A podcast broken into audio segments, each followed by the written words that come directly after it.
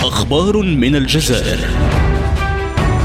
برنامج يرصد الواقع السياسي والاقتصادي والاجتماعي في الجزائر.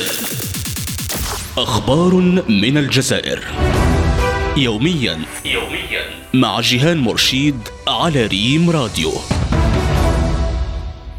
أهلا بكم مستمعينا الكرام في هذه الحلقة الجديدة من برنامج أخبار من الجزائر ويقدمها لكم محمد وحمان. تشهد الجزائر اليوم تزايدا في عدد حالات الاعتقال والاحتجاز في حق العديد من المواطنين بسبب آرائهم، وفي هذا الصدد أبرز كاتب مقال بعنوان ما الجديد في الجزائر؟ لا شيء سوى اعتقالات الجزائريين والذي نشرته صحيفة لوماتان دالجيري أنه بعد أربع سنوات من الانتفاضه الانتفاضة الشعبية التي أبعدت بوتفليقة وجزءا من محيطه غرقت الجزائر في أزمة بنيوية ومناخ متسم بتعقب المواطنين. الصحيفة أوضحت أن آخر قضية مسجلة حتى الآن هي وضع معتقل الرئيس السابق محمد سم الله.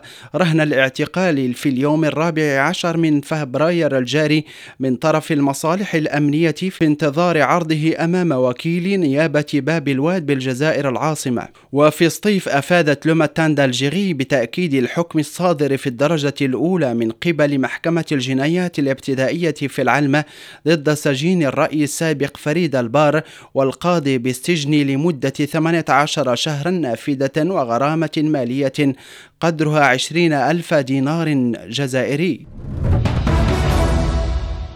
في موضوع آخر سلطت تي أس آ الضوء على الهجرة المكثفة للأطباء الجزائريين إلى الخارج بحثا عن شروط أفضل للحياة والعمل. الوسيلة الإعلامية نقلت عن رئيس نقابة الأطباء محمد بكات بركاني قوله إن هناك نوع من اليأس في أوساط زملائنا الشباب جراء وضعيتهم الاجتماعية والمهنية. نقيب الأطباء الجزائريين أكد أنه بالنظر إلى التكوين الطبي بالجزائر الذي يتم باللغة الفرنسية فإن المغادرة تكون في اتجاه البلدان الناطقة بالفرنسية والتي توفر شروط عمل أفضل. نهاية عدد اليوم من هذه الحلقة إلى اللقاء. أخبار من الجزائر برنامج يرصد الواقع السياسي والاقتصادي والاجتماعي في الجزائر.